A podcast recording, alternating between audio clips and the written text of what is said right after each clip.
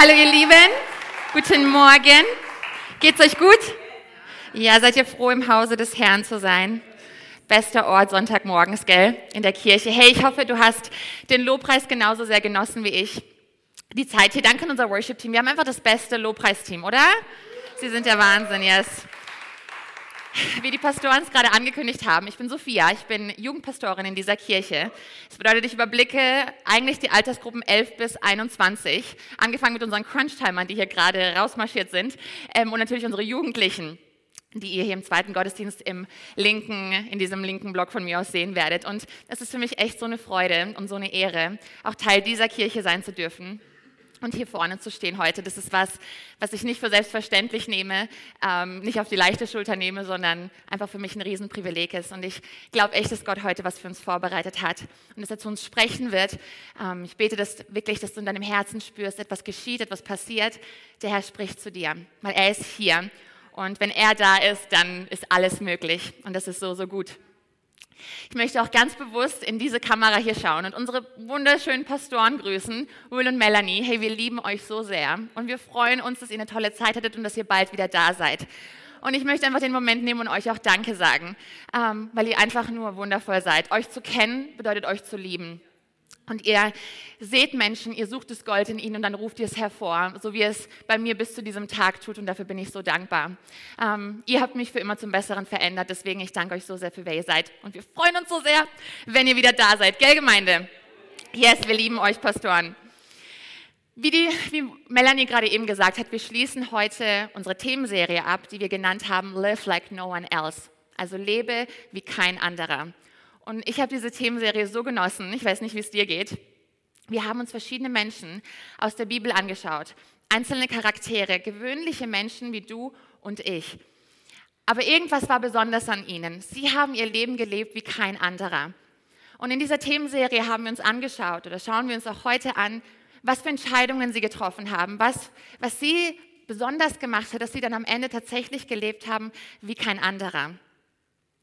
Und ich bin so, so begeistert über die Person, über die wir heute sprechen werden. Und zwar ist es eine Frau, eine Frau, die zu Jesus Zeiten gelebt hat, eine Frau, die Jesus geliebt hat von ganzem Herzen, die seine Nachfolgerin war und die wirklich Jesus geliebt hat von ganzem Herzen. Und ich glaube, dass wir beide, du und ich, dass wir heute inspiriert werden, ganz neu von ihrer Art, Jesus zu lieben. Und witzigerweise, ich habe letztes Jahr über ihren Bruder gesprochen. So, sie haben noch eine Schwester, so wer weiß, vielleicht nächstes Jahr packe ich die Schwester aus und dann habe ich einmal die Familie durch. Ich weiß nicht, was sie getan haben, aber sie haben es mir einfach angetan. Für diejenigen von euch, die die Bibel gut kennen, die wissen vielleicht, von wem ich spreche. Und zwar eine Frau, die so nah auch an Jesu Herzen war, die eine Freundin von ihm war. Und Jesus hat über sie ausgesprochen in Markus 14, Vers 9. Da spricht Jesus. Ich versichere euch, überall in der Welt, wo Gottes rettende Botschaft verkündet wird, wird man auch von dieser Frau sprechen. Und das ist, was wir heute tun wollen. Und von dem, was sie getan hat. So, ich möchte mit euch heute über Maria sprechen. Maria, die Schwester von Lazarus. Sie haben eben noch Martha. Lazarus haben wir uns letztes Jahr angeschaut, falls du dich erinnerst. Heute ist Maria dran. Mal gucken, ob wir nächstes Mal über Martha sprechen. Aber ich glaube, wir werden so inspiriert werden heute von Maria, von ihrem Leben. Und ich bin so gespannt, was du, was du darüber denkst, was du dazu sagst. Ich war in meiner Vorbereitung so begeistert. Und wir werden uns bei Maria nicht nur auf eine einzige Bibelstelle konzentrieren, sondern ich möchte tatsächlich mit euch anschauen, wo wir in der Bibel, es gibt drei Bibelstellen, wo wir ganz detailliert von Maria lesen, was sie so besonders gemacht hat, wie sie den Herrn geliebt hat. Und ich glaube, wir werden so ähm, begeistert und so inspiriert werden. So, ich möchte heute starten mit der ersten Geschichte, die ihr in Lukas 10 lesen könnt. Lukas 10, 38 bis 42. Und hier heißt es, als Jesus und die Jünger ihre Reise fortsetzten, kamen sie in ein Dorf, wo eine Frau Jesus in ihr Haus aufnahm. Ihr Name war Martha und sie hatte eine Schwester namens Maria. Maria setzte sich aufmerksam vor den Meister und nahm jede seiner Botschaften auf. Aber Martha war es leid, die vielen Hausarbeiten für ihre Gäste zu erledigen, und so unterbrach sie Jesus und sagte, Herr, findest du es nicht ungerecht, dass meine Schwester mich die ganze Arbeit allein machen lässt?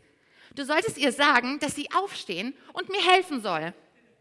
Der Herr antwortete ihr, Und ich, ich liebe das. Jesus ist einfach, er ist einfach der Beste. Martha, meine geliebte Martha, warum bist du so aufgeregt und beunruhigt und lässt dich von all den vielen Ablenkungen fortreißen? Maria hat die eine Sache entdeckt. Sag mal mit mir zusammen, die eine Sache. Die eine Sache. Nice. Maria hat die eine Sache entdeckt, die am wichtigsten ist, indem sie sich entschieden hat, zu meinen Füßen zu sitzen. Sie ist nicht abgelenkt und ich werde ihr dieses Privileg nicht nehmen. Lass uns zusammen beten. Jesus, ich danke dir so sehr für die Kraft, die in deinem Wort ist. Herr, ich danke dir dafür, dass du hier bist und da, wo du bist, da ist Leben, da ist Hoffnung, Herr. Und ich danke dir dafür, dass wir das heute ganz neu für uns in Anspruch nehmen dürfen. Herr, wir danken dir, dass du dein Wort gesegnet hast, dass du unsere Herzen segnest, so wie wir das hier hören. Vater, ich danke dir dafür, dass du jedem Einzelnen von uns dort begegnest und dort uns abholst, wo wir gerade stehen. Jesus, wir warten auf dein Reden und wir danken dir so sehr, dass du hier mitten unter uns bist. Wir lieben dich, Jesus. Amen. Amen. Hey, ich habe eine Frage an dich. Ich habe heute ein paar Fragen an dich, das ist die erste. Wurdest du schon mal sowas gefragt wie, hey, was kann ich tun, um dich glücklich zu machen? Hast du schon mal so eine Frage bekommen wie, was kann ich tun, um dir ein Lächeln ins Gesicht zu zaubern? Oder sowas wie, was ist etwas, was du wirklich zum Glücklichsein brauchst? Ich wurde diese Frage ein paar Mal gestellt. Ich glaube, es ist die Lieblingsfrage meiner Mama. Sie stellt sie mir recht häufig. Ich liebe dich, Mama äh, und Papa und mein kleiner Bruder. Shoutout geht raus. und ähm, ich weiß noch, ich war so vielleicht zwölf oder dreizehn. Ähm, so Hochphase meiner Pubertät. Ihr wisst ja, Pubertät, diese Zeit, wenn die Eltern anfangen, schwierig zu werden, gell? Und sie sind so komisch und deswegen bin ich immer traurig. Und ähm, meine Eltern durften einige Auf und Abs mit mir erleben, ähm, weil sie so anstrengend, nein Spaß, dafür kriege ich später Ärger, wenn ich das jetzt sage. Nein, ich war so zwölf oder dreizehn und ein bisschen emotional und gefühlsmäßig unterwegs. Und meine Mama kam zu mir und war so, Sophia, Schatz, was brauchst du denn, um jetzt glücklich zu sein?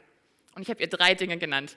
Mama, wenn ich diese drei Dinge hätte, ich wäre garantiert glücklich. Ich werde euch eins davon verraten. So, die anderen bleiben, bleiben ein Geheimnis, das nehme ich mit für immer. Ähm, ich habe gesagt, Mama, eine Sache, die mich wirklich glücklich machen würde, ist ein eigener Laptop. Das war meine hochgeistliche, super tiefe Antwort. Ähm, ich hätte gerne einen eigenen Laptop, weil wir, hätten, weil wir hatten einen Computer als ganze Familie und es war so, die Technik kam erst recht spät in unser Haus, was ich eigentlich so im Nachhinein natürlich sehr cool fand, damals richtig doof. Ähm, wir hatten einen Computer und ich hatte natürlich einen Papa, ich hatte eine Mama, ich habe einen Bruder und die wollten alle mal an diesen Computer. Und wenn du diesen Computer anmachst, kannst du erstmal Kaffee trinken gehen, weil der immer noch hochfährt so lange. Also das Ding ist super, super langsam. Deswegen war ich so, Mama, ein eigener Laptop, der wird mich richtig glücklich machen. Ich hatte tatsächlich ein paar Wochen später Geburtstag und meine Tante hat mir ihren alten Laptop geschenkt. So Wünsche werden wahr, Freunde. Wer hätte das gedacht? Aber ich habe das Gefühl, Spaß beiseite, dass je älter man wird, desto schwieriger ist es eigentlich, diese Frage richtig zu beantworten. Weil ich habe tatsächlich das Gefühl, es ist leichter, ein Kind glücklich zu machen und ein Kind zufriedenzustellen, als manchmal eine erwachsene Person, oder? Ich weiß noch, ich wurde vor ein paar Wochen tatsächlich diese Frage gefragt und ich saß da und war, pff, ja, was wird mich jetzt glücklich machen? Ich, ich, ich, weiß es nicht. Und tatsächlich, ich hatte keine gute, zufriedenstellende Antwort auf, auf diese Frage. Und ich habe tatsächlich das Gefühl, besonders in Momenten oder in Zeiten, wo sehr stressig sind, wo ich vielleicht müde bin, wo viel los ist, wird es umso schwieriger. Für mich ist es der schrecklichste Moment, in, man, in dem man mich fragen kann, was mich eigentlich glücklich macht, weil da weiß ich es wirklich nicht. Kennt es, kennt es irgendjemand oder bin nur ich hier so komisch? Danke, danke. Und deswegen finde ich diese Geschichte, die wir gerade gelesen haben, von Maria und Martha, so interessant, so spannend, weil ich glaube, einige von euch und ich tatsächlich von vorne bis hinten, ich kann mich so identifizieren mit Martha. Und ich kann ihre Gedanken förmlich hören, weil meine wären genau wahrscheinlich die gleichen. Weil ich meine, Jesus kommt in mein Haus. Und zu dem Zeitpunkt, Jesus war der Typ, dem Menschenmassen gefolgt sind. Leute sind auf Bäume geklettert, um Jesus zu sehen. Alle wollten ihn berühren, haben ihn geschubst, haben, haben geschrien nach Jesus und er kommt in mein Haus. Ich meine, Gott allmächtig, Schöpfer des Universums, Christus selbst kommt in mein Haus. Es wird wahrscheinlich niemals wieder jemanden geben, der so wichtig ist und er kommt in mein Haus. Niemanden, der mehr von Bedeutung wäre als er und er kommt in mein Haus. Es soll ihm echt an nichts mangeln, wenn er da ist. Er soll wissen, dass ich mir der Ehre sehr wohl bewusst bin, wer da gerade in meinem Haus ist. Er soll mehr haben, als was er eigentlich fragt. Wenn er einen Wunsch denkt, er sollte ihm schon längst erfüllt sein. Und er soll sehen, dass ich niemandem so diene, wie ich ihm diene. Das wären meine Gedanken. Das Einzige nur, was an diesem ganzen perfekten, wunderschönen Bild stört, ist diese faule, selbstsüchtige Schwester, die sich einfach nur hinhockt und zuhört, oder? Ich meine, ich würde auch so gerne sitzen und zuhören. Ähm, aber wisst ihr, sie war eben nicht nur einfach diese faule, selbstsüchtige Schwester, sondern Jesus hat sie tatsächlich, als Martha hinkam und Jesus unterbrochen hat und gemeint hat, hey, sag ihr doch mal, dass sie mir helfen soll, hat eigentlich Jesus Martha den Moment gegeben und hat gesagt, hey, eigentlich hat Maria das Bessere gewählt. Maria hat die eine Sache, ihr erinnert euch von gerade eben, hat die eine Sache erkannt. Die eine Sache, die alles verändert, die wirklich zählt. Die eine Sache, die wirklich den Unterschied macht und die sie wirklich zum Leben braucht. Maria hat die eine Sache erkannt. Und ich glaube, der Grund, warum Jesus über Maria gesagt hat, dass überall, wo das Evangelium verkündet wird, auch über sie gesprochen wird, ist, weil ich glaube, Maria für uns so ein wunderschönes Beispiel dafür ist, dass sie die eine Sache erkannt hat und sie hat sie festgehalten und nicht mehr losgelassen. Und das ist, was wir heute zusammen entdecken werden. Sie hat sich entschieden für die eine Sache und das war Jesus selbst. Es war zu seinen Füßen zu sitzen, ihm zuzuhören. Und ich glaube, damit wir leben können wie kein anderer, ist es für uns wichtig, dass wir eine Entscheidung treffen. Für diese eine Sache, die eine Sache, die ich wirklich für mein Lebensglück brauche, diese eine Sache, die wirklich mein Leben für immer beeinflusst, für immer besser macht. Und das ist Jesus selbst. Und ich möchte mir gerne mit euch heute zusammen anschauen, wie hat sich das ausgewirkt, dass Maria diese eine Sache gewählt hat? Woran war das zu erkennen? Das Erste, was ich sehe an Marias Leben ist, Sie hat Jesus gewählt, bevor sie irgendetwas anderes gewählt hat. Um zu leben wie kein anderer, ist es wichtig, dass wir Jesus wählen, bevor wir irgendetwas anderes wählen. Lass uns nochmal lesen, Lukas 10, 42, was Jesus hier gesagt hat. Er hat gesagt, Maria hat die eine Sache entdeckt, die am wichtigsten ist, indem sie sich entschieden hat, zu meinen Füßen zu sitzen. Sie ist nicht abgelenkt und ich werde ihr dieses Privileg nicht nehmen. Und weißt du, es hat mich eine Weile gebraucht, um zu erkennen, dass das ein Schlüssel ist und ich glaube auch tatsächlich ein Geheimnis im Leben. Zu seinen Füßen zu sitzen, ohne Ablenkung, mit ihm zu sein. Und ich glaube tatsächlich, dass das die Basis und das Fundament im Leben sein sollte, dass es sich so gedacht war. Davon bin ich von, zu hundertprozentig überzeugt. Dass Gottes Plan immer war, dass das unsere Grundlage für alles ist, was wir tun, für jede Entscheidung, die wir treffen. Jesus zu wählen, bevor wir irgendetwas anderes äh, wählen. Und ich glaube, so ungefähr seit meinem zwölften Lebensjahr ähm, diene ich in der Gemeinde. Mein erster, mein erster Dienst in der Gemeinde war Kinderlobpreis. Das war der Hammer. So, wenn du mich mal zum Babysitten einladen willst, ich packe die Thomas Klein Lieder aus und dann, dann ist Kinderdisco angesagt bei mir. Bei mir. Ähm, das war mein, ich liebe es bis heute noch. Ähm, und ungefähr seit, seit meinem zwölften Leben, mit, zwölf ungefähr, habe ich damit angefangen. Und mit 16 bin ich dann in Leiterschaftspositionen innerhalb der Gemeinde eingesetzt worden. Ja.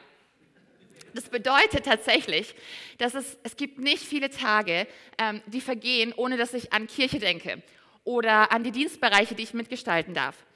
Und das ist für mich nicht schwierig. Ich, ich liebe Gottes Haus, ich, ich liebe Kirche und ich glaube wirklich, dass Kirche Gottes Antwort auf diese Welt ist. Und ich glaube, dass Gott Kirche gesalbt und bevollmächtigt hat, um der Not dieser Welt zu begegnen.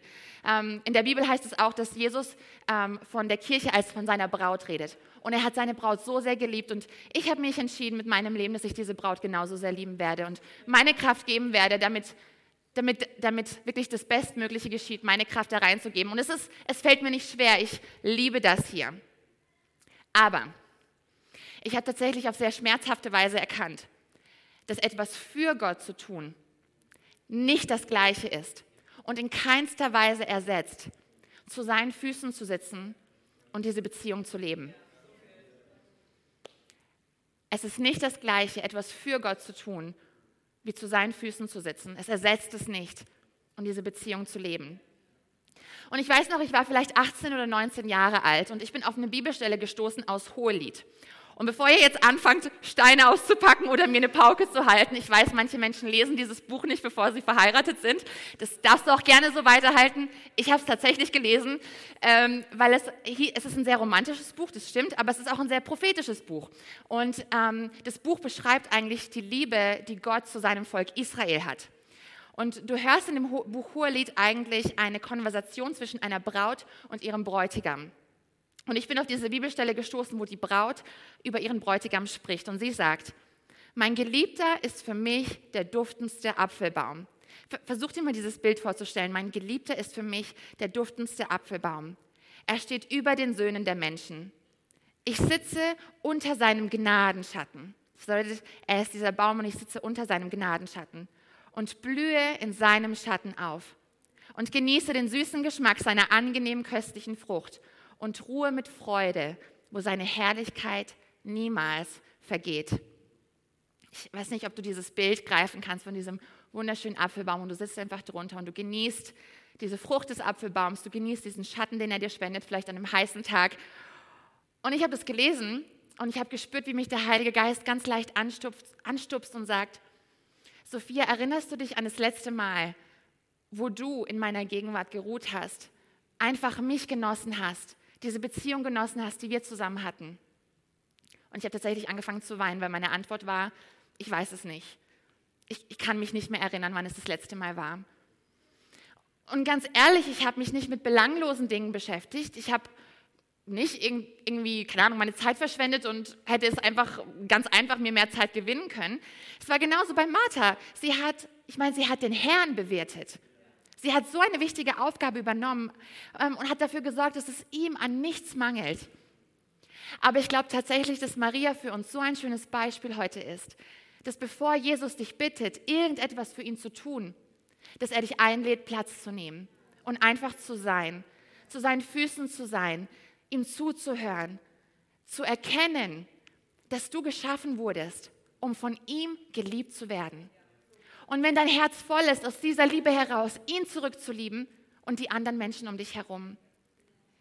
Du brauchst diese Momente zu seinen Füßen, wo du, wo du ihm zuhörst, wo du diese Beziehung mit ihm lebst, um zu erkennen, dass Jesus deine eine Sache im Leben sein will. Und du brauchst diese Momente, um tatsächlich zu erkennen, dass er auch der Einzige ist, der das überhaupt kann. Das ist etwas, was kein Laptop für dich kann. Das ist was, was kein anderes gut für dich kann keine finanzielle Sicherheit dir geben kann, kein Job, kein Titel es dir geben kann, keine Beziehung, kein anderer Mensch dir geben kann. Das ist etwas, was nur Jesus alleine tun kann. Doch um das zu erkennen, brauchst du oft, und damit meine ich täglich, diese Zeit, wo du zu seinen Füßen sitzt und ihm zuhörst und diese Beziehung auslebst. Eine sehr, sehr gute Freundin von mir, sie sagt recht häufig, ähm, stelle sicher, dass du in deine Beziehung mit Jesus investierst. Im Kontext von dieser Predigt würde ich es ein bisschen umformulieren. Ich würde sagen, stelle sicher, dass Jesus deine eine Sache ist. Dass Jesus die eine Sache ist, von der du weißt, das ist die eine Sache, die ich für mein Lebensglück brauche. Wenn alles andere wegfällt, das ist die Sache, Jesus, die ich brauche für mein Leben. Das ist die eine Sache, nach der ich hungere, von der ich niemals genug bekommen kann. Und vielleicht bist du hier und du sagst, Sophie, aber ich hungere nicht. Es, es tut mir leid, man kann Hunger ja nicht künstlich erzeugen. Ist, ich hungere halt einfach nicht. Dann möchte ich dich ermutigen, einfach zu starten. Verbringe Zeit zu seinen Füßen, weil es ist wie mit der allerbesten Person auf diesem Planeten Zeit zu verbringen. Hast du einmal mit ihr Zeit verbracht, merkst du, wie wundervoll sie ist und dann bist du, ähm, wollen wir schon unseren nächsten Termin ausmachen, wann wir uns wiedersehen, wann hast du Zeit? Es wird genau das Gleiche mit Jesus sein. Wenn du einmal mit ihm Zeit verbringst, wenn du es nochmal tust, wirst du erkennen, wie wundervoll er ist, wie sehr er dich liebt, dass es genau das ist, was du brauchst. Und so, wird, und so kriegst du dann auch Hunger fürs nächste Mal. So deswegen, Geh laufen, mach dir Lobpreismusik in die Ohren, genieß die Stille, lies sein Wort und fang nicht bei zweiter Chronik oder so an, sondern fang mit den Psalmen an, fang mit Sprüchen an, lies dir die Evangelien durch, versuch dich hineinzuversetzen in diese Geschichte, mach sie lebendig für dich. Denke darüber nach, wie gut Gott ist, was er in deinem Leben schon getan hat, wofür du ihm dankbar sein kannst. Setze dich zu seinen Füßen so und lerne ihn kennen. Lerne ihn neu kennen. So, ich glaube, das ist das Erste, was, von, was wir von Maria lernen können, wenn es darum geht, Jesus zu dieser einen Sache zu machen, dass wir Jesus wählen, bevor wir irgendetwas anderes wählen. Und das Zweite folgt ihm eigentlich fast ganz automatisch. Und zwar mit Jesus in guten wie auch in schweren Tagen zu gehen. Und auch hier möchte ich gerne Aus, einige Ausschnitte aus der nächsten Begegnung lesen, in der wir von Maria lesen. Und es ist die Geschichte, die wir uns auch letztes Jahr angeschaut haben. Weil Maria und Martha, ihre Schwester, sie rufen nach Jesus, weil Lazarus ist krank, er liegt im Sterben. Und diese Geschwister, sie wohnen in Bethanien und Jesus ist in einer anderen Stadt. So sie schicken nach Jesus und sagen, Herr Jesus, bitte komm, der, den du liebst, Lazarus, er ist sehr krank, er, er stirbt, bitte komm und bitte heile ihn. Und Jesus kommt ein bisschen später, er kommt nicht sofort und in der Zwischenzeit ist Lazarus gestorben. Und Jesus ist kurz davor, in Bethanien einzutreffen und das ist, wo wir in die Geschichte einsteigen. Du findest die gesamte Geschichte in Johannes 11, aber wir starten jetzt bei Vers 20. Und als Martha hörte, dass Jesus sich dem Dorf näherte, ging sie ihm entgegen. Maria aber blieb im Haus. So, sie ging Jesus nicht entgegen. Und Martha, sie geht zu Jesus, sie findet Jesus, sie haben eine Konversation und dann geht sie los und sie holt ähm, ihre Schwester geht zu ihr hin und holt sie und sagt, dann ging sie weg, also Martha ging weg und eilte zu ihrer Schwester Maria und trieb sie von allen, den, allen Trauernden weg und flüsterte ihr zu, der Meister ist hier und fragt, und fragt nach dir. Der Meister ist hier und fragt nach dir. Als Maria das hörte, machte sie sich schnell auf den Weg, um ihn zu suchen.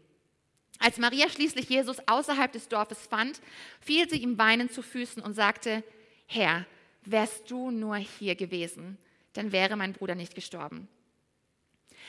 Und weißt du, in dieser Geschichte ist so unglaublich viel drin. Wir könnten so viele Predigten füllen mit dem Stoff von dem, was wir alleine gerade gelesen haben.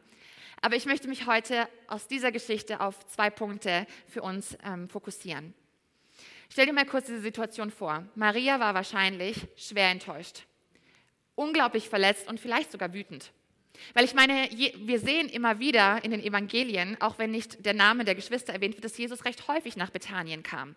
So die Wahrscheinlichkeit ist sehr groß, dass er bei ihnen war, mit ihnen gegessen hat, mit ihnen Freundschaft gebaut hat, sie geliebt hat. Und jetzt ist der Moment, wo sie seine Hilfe brauchen. Sie haben ihn versorgt. Es kann sein, dass sie seinen Dienst finanziell unterstützt haben, wissen wir nicht. Ähm, und jetzt brauchen sie ihn. Und sie rufen nach Jesus und sagen, hey Jesus, unser Bruder, der, den du liebst, er ist krank bitte komm, bitte heile ihn. Und wir kriegen sogar den Hinweis in der Bibel, dass als Jesus die Botschaft bekommt, dass Lazarus im Sterben liegt, bleibt, blieb er noch zwei Tage, wo er war und machte sich erst dann auf den Weg nach Bethanien, um die Geschwister zu sehen. So, ich kann mir so gut vorstellen, dass Maria, Maria einfach verletzt und enttäuscht war, weil sie sich dachte, das kann doch nicht wahr sein. Und anders als ihre Schwester blieb Maria im Haus, als es hieß, dass Jesus kommt. Sie ist ihm nicht mal entgegengegangen. Aber, und hier kommt es aber, als Martha zu ihr kam und ihr gesagt hat, dass Jesus nach ihr ruft, heißt es, dass sie schnell, in anderen Übersetzungen sogleich oder sofort losging, um Jesus zu suchen. Und ich will dich heute fragen, ob es sein kann, dass du hier bist und du Enttäuschung erlebt hast. Vielleicht sogar Enttäuschung gegenüber Gott. Und in deiner Verletzung bist du nicht losgegangen, um ihn zu suchen, obwohl er dich gerufen hat. Wisst ihr, Maria, sie lief Jesus entgegen. Und wisst ihr, was passierte? Jesus ließ die Situation nicht hoffnungslos enden. Er hat nicht zugelassen, dass die Situation ein Armutszeugnis ist oder sie in ihrem Schmerz sitzen bleibt und sich nichts verändert. Sorry, ich bin einfach nur zu spät gekommen. Jesus ließ ein Wunder geschehen und er ließ Lazarus von den Toten wieder auferstehen.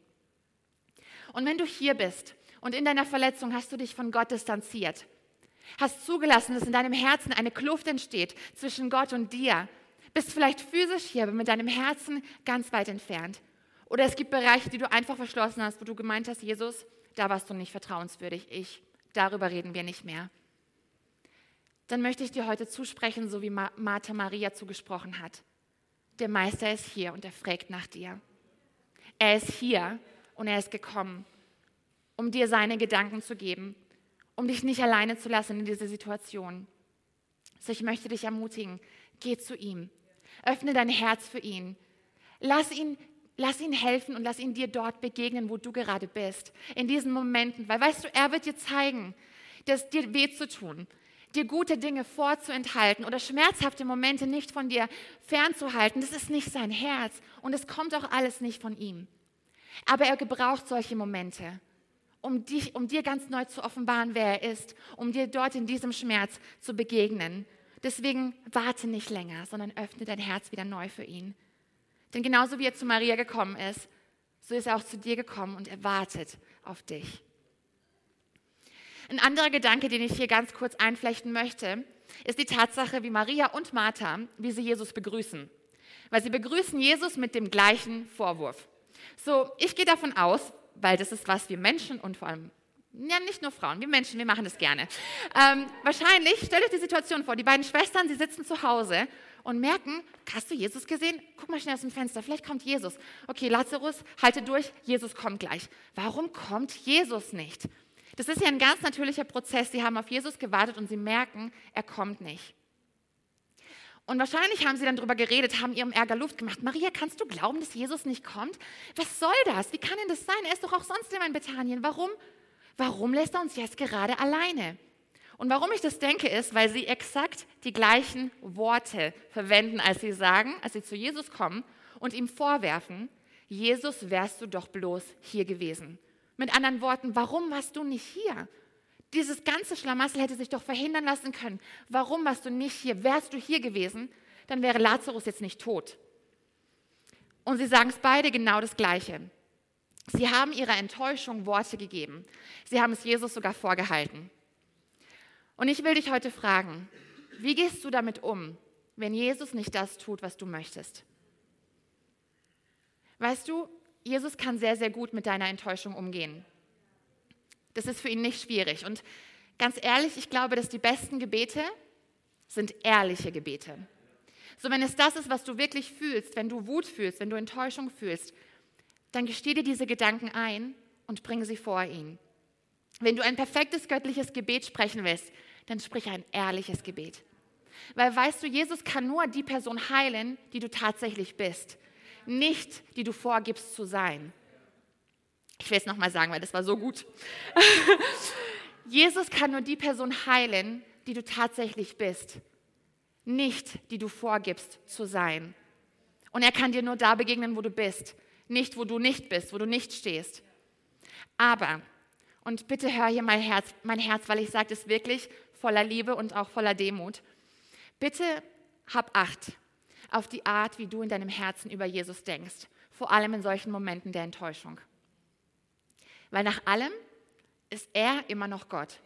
Und seine Gedanken sind so viel höher als unsere Gedanken. Und es wird Momente geben, wo wir, einige Momente geben, wo wir ihn nicht verstehen werden, wo wir nicht wissen werden, wo er uns keine Erklärung geben wird für Entscheidungen, die er trifft. Aber es ist so wichtig, dass auch in diesen Momenten, wo du Enttäuschung hast, ja, gestehe sie dir ein und bringe sie ehrlich vor Gott, damit er dir in diesen Momenten helfen kann, mit diesen Gefühlen umzugehen, damit er kommen kann und in dem Moment mit seinen Gedanken, mit seiner Wahrheit kommt. Weil eine Tatsache, die stimmt, ist, dass Jesus Gedanken hat über deine Situation. Und er wird sie dir mitteilen. Es das heißt in Gottes Wort, dass kein Spatz vom Himmel fliegt, ohne dass der Herr es mitbekommt. Er kennt deine Situation und er hat Gedanken darüber. Aber ich möchte dich bitten, vorsichtig zu sein, dass du Acht hast auf die Art, wie du über Gott denkst in deinem Herzen dass du trotzdem voller Ehrfurcht, voller Respekt vor ihm kommst, weil er ist Gott allmächtig. Und nur weil wir ihn nicht verstehen, heißt es nicht, dass er nicht mehr würdig unserer Anbetung ist. Sondern wenn du solche Momente hast, dann bringe sie vor ihn. Komm mit einem offenen, mit einem demütigen Herz, damit er in dem Moment mit seiner Hoffnung, mit seinem Frieden, mit seinen Gedanken kommen kann und dir helfen kann, diese Situation durchzustehen, damit er dir Trost und dir Zuversicht schenken kann. Aber bitte, bitte, verschließ dein Herz vor ihm nicht in solchen Momenten, zu deinem eigenen Wohl, zu deinem eigenen Schutz. Tu das nicht. Also ich glaube, um zu leben wie kein anderer, damit Jesus die eine Sache in unserem Leben sein kann, ist es wichtig, dass wir zu seinen Füßen sitzen, dass wir ihn wählen, bevor wir irgendetwas anderes wählen. Dass wir in den schwierigen Umständen nicht von ihm rennen, ihn nicht ausklammern aus der Situation, Und für manche sind es die guten Momente, für manche Menschen sind es tatsächlich die guten Momente, in denen es ihnen schwerfällt, Jesus mit einzubeziehen. So was auch immer es für dich ist, dass wir mit Jesus in guten wie auch in schweren Momenten zusammen sind. Und als letztes glaube ich, und das ist auch, was wir in dieser dritten dokumentierten Begegnung mit Maria sehen, dass wir Jesus nicht nur unser Wertvollstes nennen, sondern dass wir Jesus, äh, sorry, dass wir Jesus nicht unser Wertvollstes geben, sondern dass wir Jesus unser Wertvollstes nennen. Und hier lesen wir nun von der dritten Begegnung ähm, von Maria und wo wir so wunderschön sehen, ihre Art, den Herrn zu lieben. Und zwar ist es in Johannes 12, 1 bis 3. Sechs Tage vor Beginn des Passafestes, und das war tatsächlich wenige Tage vor Jesu Kreuzigung, sechs Tage vor Beginn des Passafestes kehrte Jesus nach Bethanien zurück, in die Stadt, in der er Lazarus von den Toten auferweckt hatte. Sie hatten ein Abendmahl für Jesus vorbereitet. Martha bediente und Lazarus und Maria saßen auch mit am Tisch. Maria nahm einen Alabasterkrug, der mit fast einem Liter äußerst seltenem und kostbaren Parfüm gefüllt war, dem reinsten Auszug aus Nade, und salbte Jesus die Füße. Dann wischte sie sie mit ihrem langen Haar trocken, und der Duft des kostbaren Öls erfüllte das Haus. Maria nahm fast einen Liter eines sehr, sehr kostbaren, eines sehr, sehr seltenen Öls, was aus einer Pflanze aus aus, aus den Himalayas gewonnen wird. Und der Wert dieses Alabastergefäßes, was sie hatte, wird auf ungefähr einen Jahreslohn geschätzt. Und was sie gemacht hat, ist, dieses, diese Geschichte wird in drei der vier Evangelien beschrieben. Ein Alabastergefäß hatte eine sehr, sehr schmale Öffnung. Das heißt, um an das Öl ranzukommen, musstest du es aufbrechen. Das heißt, du konntest nicht einfach einen Deckel abnehmen, konntest ein bisschen ausschütten, sondern du musstest es tatsächlich komplett aufbrechen, um an das Öl ranzukommen. So, sie hat es aufgebrochen, sie hat das Öl über Jesus ausgegossen und fast alle in dem Raum waren verwundert. Und ich glaube, einige von uns wären es heute auch. Was hat sie getan? Warum hat sie das getan? Ich meine, wir reden hier über den Wert eines Jahresgehalts. Also das ist nicht nichts, gell? Das ergibt doch überhaupt gar keinen Sinn. Warum sollte man das machen? Warum hätte sie nicht einfach das Öl verkaufen können. Die Jünger haben mir das übrigens danach vorgeworfen. Und sie hätte das Geld einfach den Armen spenden können. Sie hätte was richtig Gutes. Mit dem Geld hätte so vielen Menschen gedient, so vielen Menschen geholfen werden. Wie kommt man auf so eine Idee? Warum macht sie sowas? Das macht doch überhaupt gar keinen Sinn. Und für die meisten Menschen hat es keinen Sinn gemacht. Aber für Maria hat es jeden Sinn ergeben. Es hat komplett Sinn gemacht für Maria. Weil Bevor wir in Johannes 12 von dieser Geschichte lesen, ist Johannes 11 passiert. Und in Johannes 11 hat Jesus Lazarus von den Toten auferweckt. Bevor wir in äh, Johannes 12 von diesem Alabastergefäß lesen, ist Lukas 10 schon passiert. Und in Lukas 10 hat Maria die eine Sache entdeckt. Sie hat Jesus erkannt als den einen, den sie wirklich zum Leben braucht. Er war ihre eine Sache geworden. Maria, sie hat Jesus erkannt und sie hat ihn geliebt mehr als alles andere. Jesus war ihre eine Sache geworden. Jesus war ihr alles. Und so nahm Maria eines der teuersten, wohl kostbarsten Dinge, die sie wahrscheinlich besaß. Und, und dieser Gedanke, der hat mir die letzte Woche so eine heftige Herzzeit beschert. Sie hat dieses Gefäß nicht einfach ihm gegeben. Sie hat es nicht weggeschmissen. Nee, sie hat es zerbrochen. Sie hat es zerbrochen und hat ihr teuerstes, über Jesus selbst ausgeschüttet.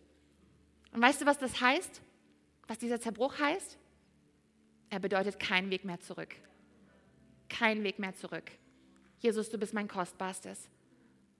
Und ich gebe es ihm nicht nur einfach, damit ich es irgendwann mal wieder zurückfordern kann. Ich schmeiße es nicht einfach nur weg, damit es jemand anders hat. Nein, ich zerbreche es für dich, Jesus.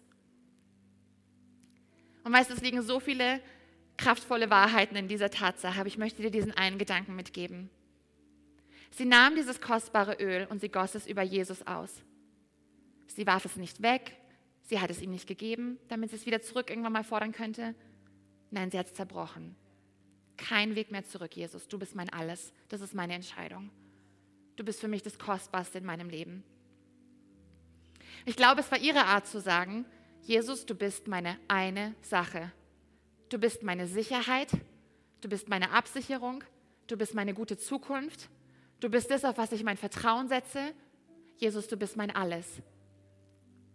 Und ich glaube tatsächlich, dass Menschen heute Morgen hier sind und während ich spreche, spürst du in deinem Herzen, du hast auch diese eine Sache. Aber es ist nicht Jesus.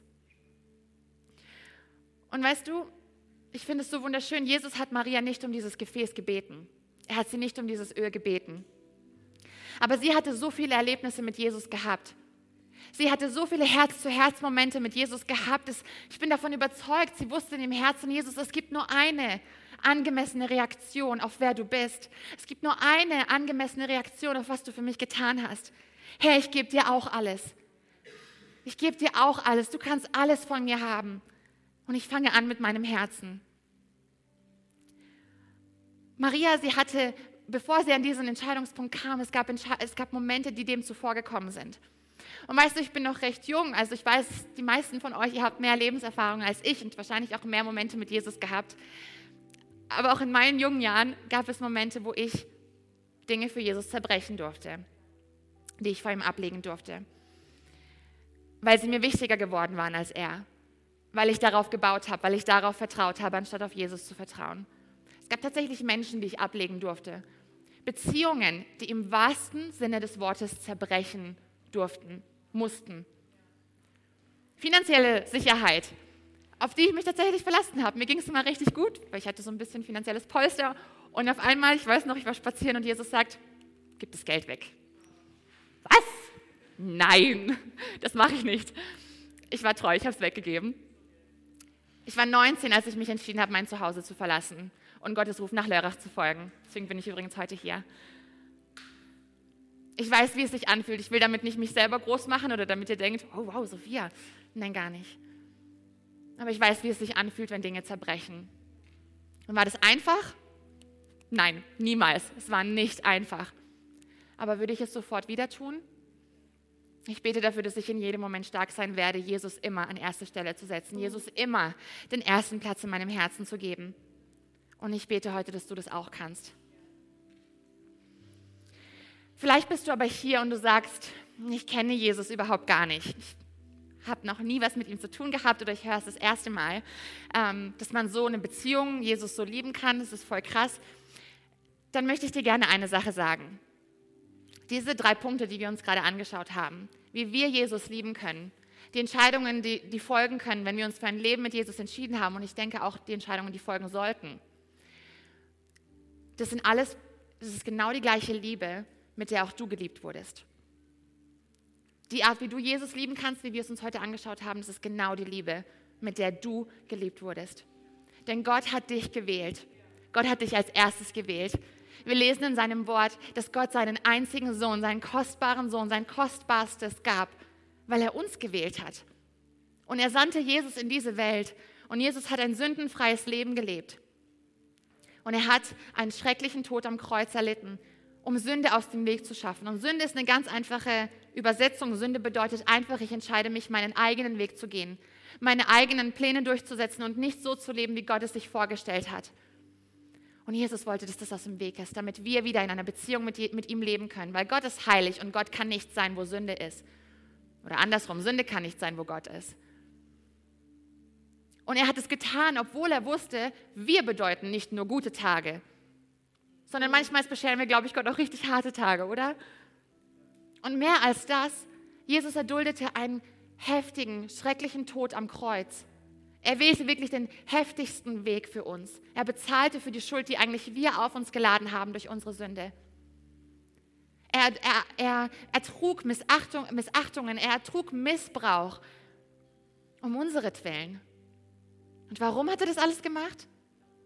Weil du sein Kostbarstes bist weil du für ihn alles wert warst, sogar mehr als sein eigenes Leben, mehr als sein eigener Sohn. Das ist die Liebe, mit der du geliebt wurdest und mit der du geliebt bist. Und die Frage, die hier jetzt noch bleibt, ist, was machen wir jetzt mit dieser Tatsache? Was machen wir jetzt mit dieser Wahrheit? Und ich möchte dich einladen, falls du hier bist und du hast noch nie eine Entscheidung für Jesus getroffen, du hast ihn noch nie eingeladen, Teil deines Lebens zu sein, hast ihn nie eingeladen, in dein Herz zu kommen, in, Gebe in Gebeten, dass du mit ihm sein, dein Leben teilen darfst, dann möchte ich dir jetzt diese Möglichkeit geben. Also mit allen Augen geschlossen. Wenn du hier bist und du sagst, ich möchte Jesus mein Leben anvertrauen, ich möchte ihn einladen, Teil meines Lebens zu sein. Ich möchte ihn einladen, mich reinzuwaschen von meiner Sünde. Ich möchte ihm Danke sagen. Dann kannst du das mit folgendem Gebet tun. Ich will dich da einfach anleiten. Und ganz wichtig, es ist nicht das Gebet, was dich rettet. Es ist keine Magie oder was wir jetzt machen.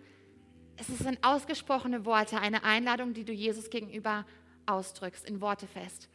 Und weil wir eine Familie sind, lassen wir niemanden alleine beten. Deswegen, Gemeinde, lasst uns alle zusammen beten. Jesus, ich danke dir für dein Opfer am Kreuz. Ich danke dir für deine Liebe. Und Herr, ich bete, bete, dass du mich reinwäscht. Komm in mein Leben. Komm in mein Herz. Ich danke dir für Sündenvergebung. Und dass ich keinen Tag mehr ohne dich leben muss. Von heute an will ich dein Kind sein und mit dir leben. Amen. Amen. Und hey, wenn du diese Entscheidung getroffen hast, ich gratuliere dir. Und hey, wenn du aber hier bist und du kennst Jesus und du lebst dieses Leben mit ihm und vielleicht gab es irgendeiner dieser Punkte und für mich ist es immer wieder ein neues Überprüfen, neue Inventur machen. Jesus, an welchem Punkt stehst du in meinem Herzen? Und ich möchte uns ermutigen, Gemeinde, eine Entscheidung zu treffen heute. Lass diesen Tag nicht vorbeigehen, ohne dass du eine Entscheidung triffst, wenn es notwendig ist, zu sagen, Jesus, du bist mein eines. Und Herr, wenn ich noch nicht da bin, Herr, dann hilf mir, an diesen Punkt zu kommen. So, wir werden dieses eine Lobpreislied nochmal nehmen. Und ich möchte dich ermutigen, eine Entscheidung zu treffen. Claudia, du kannst schon Und wenn du sie nicht allein, wenn du, wenn du mit jemandem zusammen beten möchtest, wir haben jetzt gleich unser Gebetsteam hier vorne. Erzähl es jemandem. Wenn du eine Entscheidung treffen möchtest, ganz egal, ob es ist, weil du Jesus in dein Leben eingeladen hast, was übrigens die beste Entscheidung ist, die du treffen kannst in deinem ganzen Leben. Mein Leben wurde für immer verändert durch Jesus, wie nichts sonst auf der Welt. Oder weil du eine Entscheidung treffen möchtest und du möchtest es jemandem sagen, dann komm nach vorne. Unser Gebetsteam ist für uns alle ready. Falls du heute eine Entscheidung getroffen hast, ich möchte dich ermutigen, die Kontaktkarte auszufüllen. Wir haben eine Bibel für dich, die wir dir gerne schenken möchten. Wir möchten dir gerne helfen, Pass nächste auf. Schritte zu nehmen. So, du kannst es dir einfach mal Die anhören. Band kann leise wir würden uns so freuen. Three, Und ich will dich four. ermutigen, Kirche, wir wollen jetzt auch gleich unser Opfer erheben, unsere Kollekte. Du findest in der Stuhllehne vor dir einen Umschlag. Und wenn du Teil dieser Kirche bist, ganz entspannt, wenn du das erste Mal da bist, dieser Gottesdienst soll ein Geschenk für dich sein. Wir bauen ein bisschen Aber wenn du auf. Teil dieser Kirche bist, dann kennst du die Vision, die wir haben, wie wir Menschen unterstützen, wie wir versuchen, einen Unterschied zu machen in der globalen Welt und besonders in unserem Dreiländereck.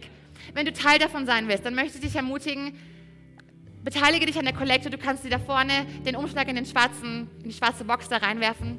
Und jetzt, Gemeinde, lasst uns noch zusammen beten und dann singen wir noch ein starkes Abschlusslied für unseren Herrn. Jesus, wir danken dir so sehr für wer Wir du bist. Wir danken dir für auf. deine Liebe, Herr. Jesus, wir danken dir dafür, dass wir gesegnet sind, um ein Segen zu sein. Jesus, und wir danken dir, dass keine Verurteilung herrscht, Herr, aber dass wir neu erinnert werden. Du bist unsere eine Sache, Herr. Und wir lieben dich von ganzem Herzen, Jesus. Amen. Wir halten